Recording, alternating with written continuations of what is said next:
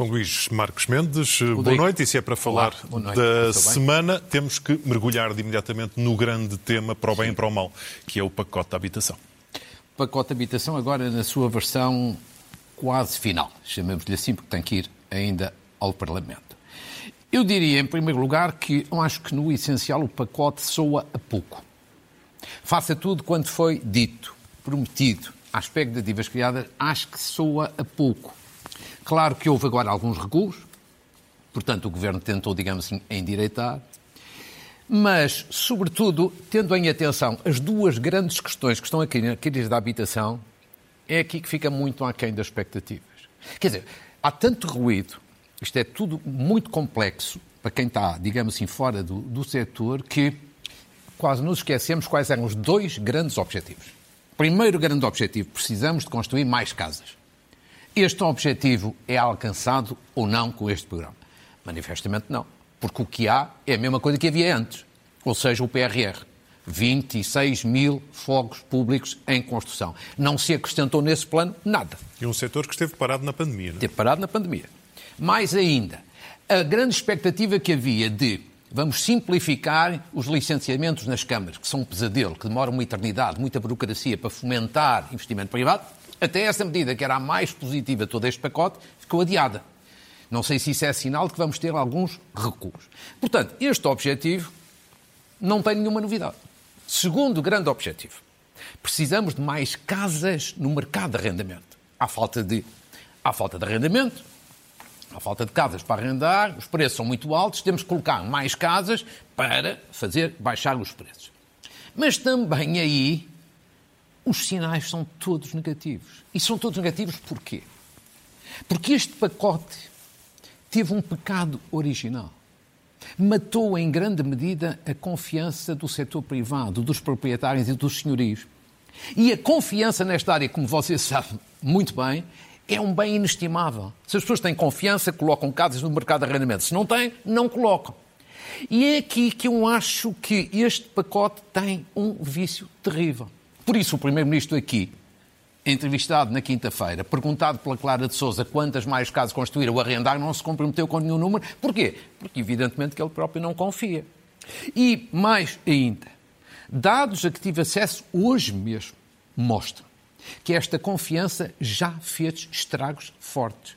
Porque intenções de arrendamento em Lisboa caíram 45% desde há um mês e meio esta parte, ou seja, mais ou menos desde a altura em que o Governo começou a falar deste pacote. Vejamos esses dados, porque não são meus. São de uma empresa, Casafari, que é uma plataforma informática que agrupa toda a informação nesta área. E para que as pessoas percebam, isto é a intenção de arrendar É, e não as intenção- casas arrendadas. intenção de arrendar. E, portanto, isto é uma espécie, este Casafari é uma espécie, como dizem alguns especialistas, de inédito imobiliário. Como ali se vê, do dia 4 de dezembro até o dia 12, havia uma determinada tendência. A encarnado do dia 12 até agora, dia 26, é uma queda significativa, 45%. Ou seja, toda a polémica que existiu ajudou, de facto. Existiu não, a proposta original do Governo e muito da parte que se mantém ajudou a este resultado. Conclusão, relativamente às duas questões nucleares, não há de facto, que é construir mais e que é arrendar mais, não há grandes sinais. E ainda por cima a ideia do E- arrendamento forçado, que é para muitas Claro. pessoas muito esdrúxula ainda. É? É, a questão do arrendamento forçado eu acho que é a grande responsável justamente por matar este ambiente de confiança. Ou pelo menos não permite que ele seja reforçado. Matou, por um lado, e não permitiu, por outro lado, que ele fosse reforçado, que era o, o grande objetivo. Relativamente a isto, sabe que eu diria o seguinte: oh, oh, eu acho que esta medida, o arrendamento forçado, enquinou todo este debate. Enquinou todo este programa. Foi um erro monumental. E é daquelas matérias, não vai servir para coisíssima nenhuma. Eu já tinha dito aqui, era a minha opinião desde o início, não vai servir para coisíssima nenhuma, mas matou a credibilidade deste programa e matou a, a confiança das pessoas. Isto é um bocadinho como o governo ter a fama e não ter qualquer proveito. Fica com a fama de ser um radical, não sei se é, se não é, mas fica com a fama de ser um radical, e não vai ter nenhum proveito porque por esta via não vai arrendar nenhuma casa. Porquê? Os municípios que têm que aplicar a lei já disseram, nem pensar. O Iru não tem meios para o fazer. Mesmo autarcas socialistas, ou seja, do partido que está no governo, como Sintra, Gaia ou Gondomar, já se vieram, digamos assim, diplomaticamente desvincular da ideia, porque são pessoas sensatas. Portanto, acho que isso foi um erro, um erro monumental. Monumental. Agora, eu vou lhe dizer uma coisa, e todavia, eu acho que era possível, pegando nesta questão das casas de volutas, eu acho que era possível, necessário e desejável fazerem alguma coisa. Porque, de facto, a situação é esta, Rodrigo. Como você também sabe, qualquer português sabe, não precisa de ser especialista nem tirar nenhum custo. Há milhares de casas em Portugal. Em Lisboa, no Porto, em Ourenho. Há dias assim que fez uma reportagem sobre isso. Em vários pontos do país. Há milhares de casas que estão devolutas porque estão degradadas. São inabitáveis. Precisam de obras. Os proprietários não têm recursos, muitas vezes, não fazem obras. E eu acho que era possível uma medida deste género era o governo criar uma linha de crédito bonificado. O que é que o Estado fazia? O Estado bonificava os juros. O proprietário que fosse buscar financiamento através dessa linha comprometia-se a, por ter vantagem de juros bonificados, a arrendar a casa depois de reabilitado durante alguns anos a preços acessíveis. Ganhavam todos. Ganhava o Estado porque dinamizava o mercado. Ganhava o mercado e as pessoas designadamente jovens e classe média que não têm casas, porque mais rapidamente podia haver casas no arrendamento. E tudo se fazia na base de quê? Do bom senso, do incentivo, nada de complexos ideológicos, nada de usar a força. É uma sugestão que eu acho que ainda era possível utilizar e, proposta... e, aplicar. Ou seja, num, numa palavra, eu acho que este programa hum, não vai cumprir os seus objetivos e aplica-se aqui muito aquele ditado popular. Aquilo que nasce torto tardam nunca sem direita. Fica... E eu acho que, de facto, isto não foi endireitado. Fica aqui a proposta de Luís Marcos Mendes para a atenção do, do Conselho de Ministros. E depois temos um outro problema que vem a Sim. montante dos problemas da habitação que é Sim. o problema de eternos baixos salários claro, em Portugal. É? Porque nós estamos aqui com o pior dos dois mundos. Preços altos, preços altos na alimentação, já falaremos também disso, preços altos na habitação, um problema seríssimo, e depois baixos salários. Portanto, é o pior dos dois mundos. Vida cara, salários baixos. E a, a esse respeito, eu acho que o Primeiro-Ministro voltou a falar disto anteontem, toda a gente fala disso. Eu chamei aqui a atenção na semana passada que o facto de Portugal estar, por exemplo, na Europa, na União Europeia, a ser ultrapassado por outros países, ou seja, outros países crescem mais do que nós, não é um problema estatístico, tem consequência nos salários. Se nós temos um baixo crescimento económico, obviamente não podemos esperar que os salários aumentem de forma significativa. Segundo, se temos impostos muito elevados, como no IRS, também não podemos pedir que os salários estejam, estejam de facto mais altos do que estão hoje. E a situação é de facto preocupante. Eu preparei aqui alguns dados, se você me permite, para mostrar um bocadinho o estado da arte em alguns setores. Primeiro ponto, peso dos salários na riqueza nacional, no produto interno bruto. Nós estamos aqui, desde 2020, em tendência negativa. Os salários já tiveram um peso de 48,4% em 2020 e, antes até tinham um bocadinho mais. 2021 baixou para 47,9% e o ano passado para 47,1%. Portanto, nós estamos a afastar-nos um pouco da média europeia e, sobretudo, estamos numa tendência negativa. Pode ser que a situação se inverta, agora que já passou a fase da pandemia, mas estamos para ver. Agora, outra área que se fala menos. A diferença salarial entre homens e mulheres. É uma situação que vale a pena ver. Primeiro vamos ao ponto positivo houve uma evolução favorável nos últimos 12 anos. Como ali se vê, 2010, os homens ganhavam, em média, mais 17,9% que as mulheres.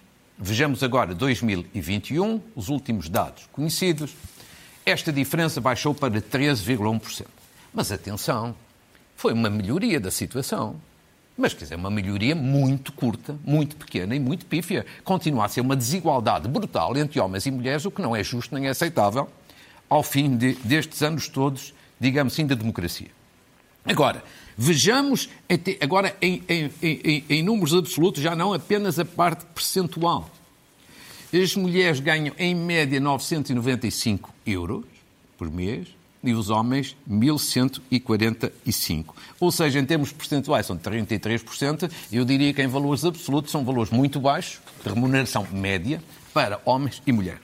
Agora vejamos ainda uma outra parte ainda um bocadinho mais preocupante, que é, do ponto de vista, a diferença em função das qualificações. Como ali se vê, é assim, no caso, portanto, nesta divergência contra as mulheres, que é profundamente injusto, quanto mais estamos a falar de quadros superiores ou de quadros altamente qualificados, menor salário para as mulheres. Portanto, é uma situação, de facto, que não pode manter-se. Isto tem que ser corrigido. Não é salário justo. na comparação com os homens. Na comparação com os homens. Veja bem ali, quadros superiores. Os homens ganham mais, em média, 24,5% do que ganham as mulheres. Nos quadros altamente qualificados, 16,5%. E, portanto, isto não é, não é de facto aceitável. Agora, só um último dado que é um setor de que pouco se fala, o setor social. Misericórdias, IPSS e outras entidades eh, equiparadas. Aqui o salário, aqui já não é divergência de homens e mulheres, é o salário médio neste setor é 23% mais baixo do que a média nacional. E como ali se vê, no, o salário médio no setor social é 833 euros, é ligeiramente acima apenas do salário mínimo eh, nacional. De pessoas Portanto, que ajudam a tomar conta dos mais desprotegidos designa, da sociedade. Designadamente, uma coisa que as pessoas conhecem bem, nos lares de terceira idade.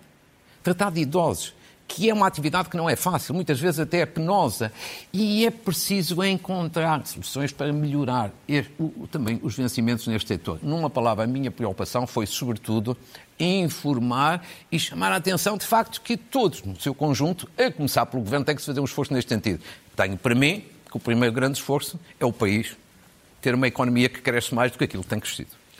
Luís, falámos uh, até Sim. neste jornal das, das, notícias que vem aí agora em abril para quem tem uh, créditos de habitação com taxas Sim. variáveis a 12 meses, que são, uh, de uhum. facto, aquelas contas são assustadoras. Sim. E esta semana foi também notícia o famoso IVA zero, zero, que se traduz em quê?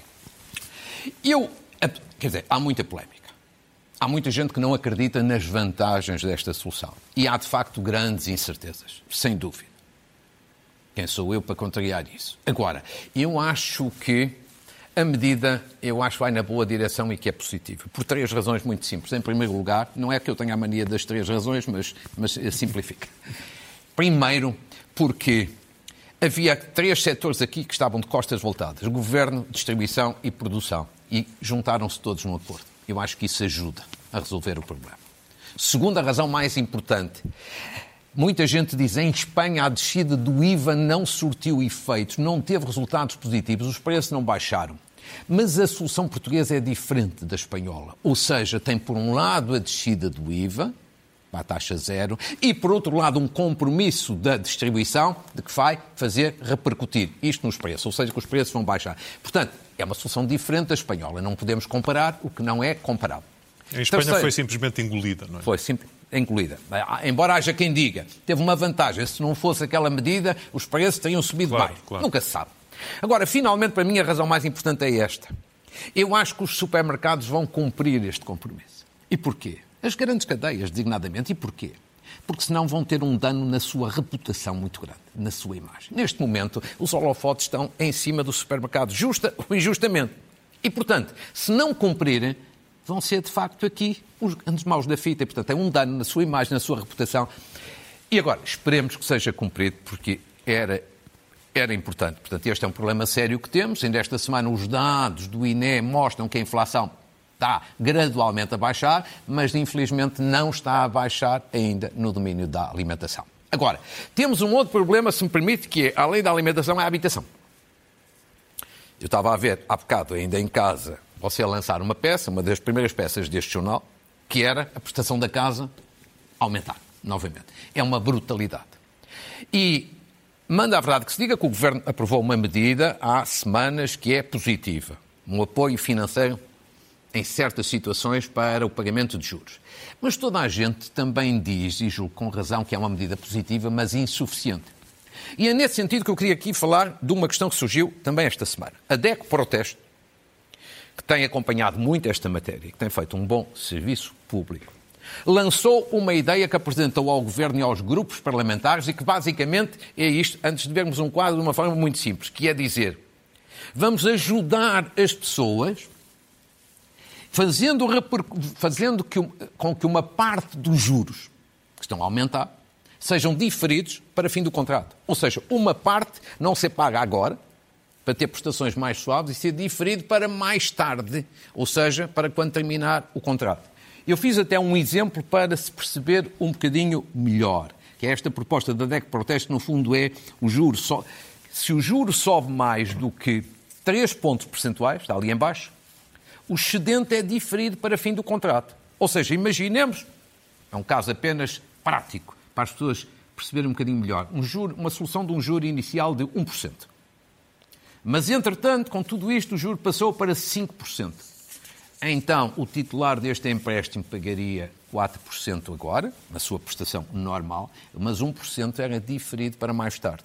1% pode parecer pouco, mas é significativo no conjunto. E isto tinha vantagens para todos. Obviamente, para os titulares, tinha qual a vantagem? A vantagem de que tinha prestações um bocadinho menos pesadas agora. Não tinha problema nenhum para os bancos, porque não recebem agora, mas recebem mais tarde, no final do contrato. E também não tinha nenhum problema para o governo, porque isto não traz encargos financeiros para o Estado. Ou seja, a proposta não é minha, é da DEC Proteste. Entendi aqui eh, digamos assim, apenas reforçar. Assina por baixo. Assina por baixo e valia a pena estudar isto rapidamente. Porquê? Porque em Portugal tem-se muito, muita mania de demorar uma eternidade. Ora, ou isto é agora, ou então não, praticamente não interessa. Isto é como a questão do, do IVA zero que vimos há bocadinho. Quer dizer, aquela redução mais o acordo podia ter sido feito em outubro do ano passado, ou novembro, ou dezembro. Portanto, também aqui, se esta proposta da DECO tem virtualidades, então faça-se rapidamente. Não se dia muito tempo porque as pessoas estão a sofrer. Estamos numa semana em que o Primeiro-Ministro esteve aí Sim. sentado, precisamente Sim. nessa cadeira, e a propósito fizemos uma sondagem. E perante os resultados da sondagem, já há quem fale, pronto, está feito, terminou o ciclo político, o PS a descer muito e o PSD a subir muito. Mas quando se faz a sintonia fina, não é bem assim. Não. Esta sondagem SIC Expresso é Vamos lá ver. Primeiro, relativamente ao governo. Relativamente ao governo é, digamos assim, um certo, é um desastre. É desastroso. Porquê? Porque, sobretudo por causa deste número, 64% dos portugueses acham que o governo é mau ou muito mau. 64% na prática é, em cada três portugueses, dois acham que o governo é mau ou muito mau. Quer dizer, para um governo que está em início de mandato, isto é um desastre completo. E ainda por cima, com uma diminuição de 7 pontos percentuais o Partido Socialista em apenas 3 ou 4 meses. Portanto, isto é um desastre. O Primeiro-Ministro aqui, perguntado pela Clara de Souza, disse, disse ah, isto tem muito a ver com a inflação. Eu acredito que tenha uma parte. Mas eu acho que não é só inflação, é muito mais do que isso. Não é só isso. Eu acho que, por um lado, é um governo que, ao fim de sete anos e meio em funções, não tem obra toda toda a gente já percebeu hoje em dia, não tem resultados a apresentar, seja na habitação, seja na saúde, seja na educação. E, portanto, isto é fatal. Está muito tempo no poder, não ter resultados. É Está sentado na maioria absoluta. Está sentado na maioria absoluta. Segundo, além disso, é um governo fraquinho. Fraquinho, nada de pessoal com as pessoas, mas é um governo com ministros. Alguns que são inexistentes, outros impreparados, outros erros de casta. É um governo fraquinho. Terceiro, também teve durante este primeiro ano exercícios de arrogância, aqueles casos e casinhos que foram mais do que muitos que indignaram as pessoas. Um bocadinho deslumbramento e arrogância. que o governo governo. chamava casos e casinhos. Sim, é como por exemplo, o primeiro-ministro esteve aqui, o que é que as pessoas notam? O tom do Primeiro-Ministro muito humilde, muito dialogante. Mas há três meses era um Primeiro-Ministro arrogante naquela entrevista à claro. visão. Agora falta saber qual deles é que é o verdadeiro e o artificial. E depois, sobretudo, eu acho que são muitos anos de poder. E muitos anos de poder dá de facto nisto e por isso é que acho que esta sondagem é desastrosa para o governo e é, de, e é de difícil recuperação, porque eu acho que esta questão é mais estrutural do que conjuntural. Agora, para o PSD, eu diria que, que assim, é uma sondagem que é simultaneamente boa e má.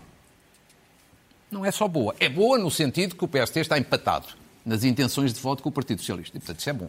Para o PSD é bom. Porque ao longo dos tempos, as sondagens durante anos davam o PSD sempre atrás. Portanto, é melhor estar empatado ou até estar ligeiramente à frente, como já houve uma sondagem. Portanto, nesse plano é bom. Agora, se fizer uma análise mais fina, o PSD tem aqui razões de preocupação. Não podem bandeirar em ar, tem até, deve até parar para refletir. Primeira preocupação. O Partido Socialista, fruto deste desgaste, tem uma quebra de 7 pontos percentuais em 3 ou 4 meses. Mas o PSD só cresce um ponto. Portanto, aqui, fica aqui a sensação, para não dizer a certeza, que o PSD não está a saber aproveitar, capitalizar o descontentamento que vai em torno do governo. E, portanto, que as pessoas aparentemente ainda não o consideram como alternativa. Portanto, é preciso refletir. Segunda preocupação é o Chega. O Chega está com 13% nesta sondagem. Quer dizer, com este resultado, que é um empate, imagine que havia eleições europeias daqui a um mês.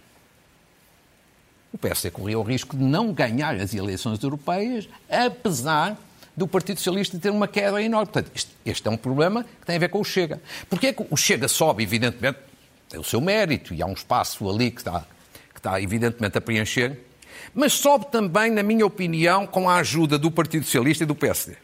Quer dizer, o Partido Socialista valoriza muito o Chega. Naquela perspectiva de que um Chega forte enfraquece o PSD.